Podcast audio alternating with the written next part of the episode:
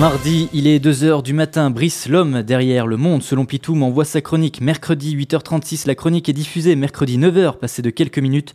La France, déchue de vrais débats, voit une ministre pour tous partir. Ça méritait bien une double dose de Pitoum. Quand on a un minimum d'éducation, on n'emmerde pas le monde à 1h du matin pour des problèmes personnels.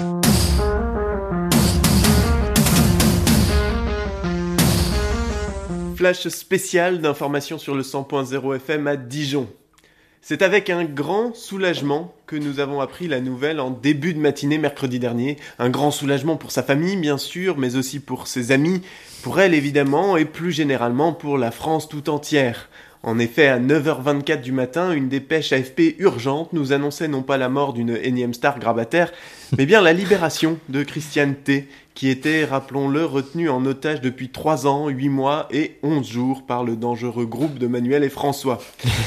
Les médias étaient bien sûr là pour accueillir la survivante alors qu'elle sortait de l'hôtel Bourvalet où elle était retenue depuis mai 2012. Sous l'œil attentif du direct de BFM et iTélé, Christiane T a enforché son vélo et s'était lancée depuis la place Vendôme vers sa liberté retrouvée.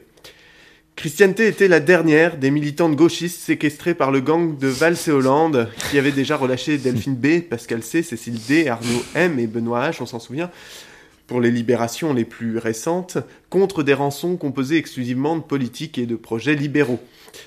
Mais depuis un an et demi, les exigences du groupe étaient de plus en plus difficiles à satisfaire et les négociations pour la libérer semblaient au point mort.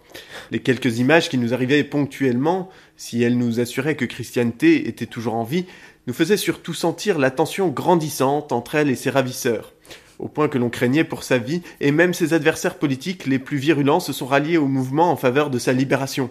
On se souvient tous très bien de Valérie Pécresse, Nadine Morano et bien évidemment Jean-François Copé, qui n'ont cessé d'exhorter ses kidnappeurs de la laisser partir. Toute la France, multiculturelle et fraternelle, y est allée de son geste, et on ne doute pas qu'en s'asseyant sur sa selle, laissant derrière elle ce terrible cauchemar, Christianté a eu un souvenir ému pour cette petite fille courageuse qui avait bravé le danger en voulant la faire libérer contre son goûter, une banane. De minutes au point, en passant par le Figaro, toute la presse s'était également jointe à l'effort pour sa libération, remettant régulièrement en une de leurs journaux l'image de l'otage pour que l'on ne l'oublie pas. Aujourd'hui, nous en savons encore peu sur l'état de santé mentale et physique de l'otage et les spécialistes ces derniers temps craignaient qu'un séjour si prolongé en compagnie de ses ravisseurs ne l'expose au syndrome de Stockholm, il n'est pas rare en effet que dans le cadre d'une prise d'otage prolongée, les victimes se prennent d'affection pour leur bourreau et se convertissent à leur cause. On en saura plus après les examens médicaux d'usage, mais c'est sans doute faire peu de cas de la force de caractère de cette femme que l'on sait inébranlable et qui, retenue prisonnière, ne cessa pourtant pas son combat, sabotant de l'intérieur les volontés droitistes du groupe, n'hésitant pas à s'opposer frontalement au leader au péril de sa vie. Et encore aujourd'hui, le peuple français sait ce qu'il te doit, Christianté, et n'oublie pas, en célébrant ta liberté retrouvée, de te dire merci. Cependant, la liesse qui nous étreint tous aujourd'hui ne doit pas nous faire oublier que cette libération a un prix.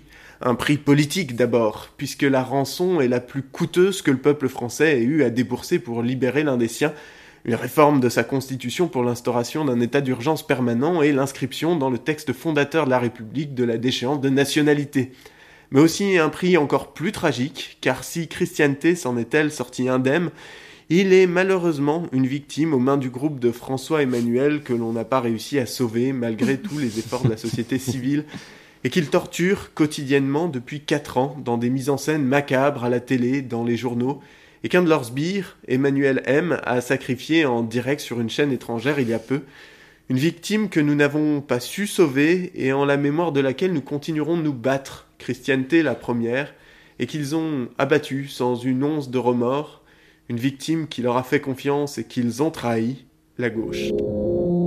Quand on a un minimum d'éducation, on n'emmerde pas le monde à 1h du matin pour des problèmes personnels.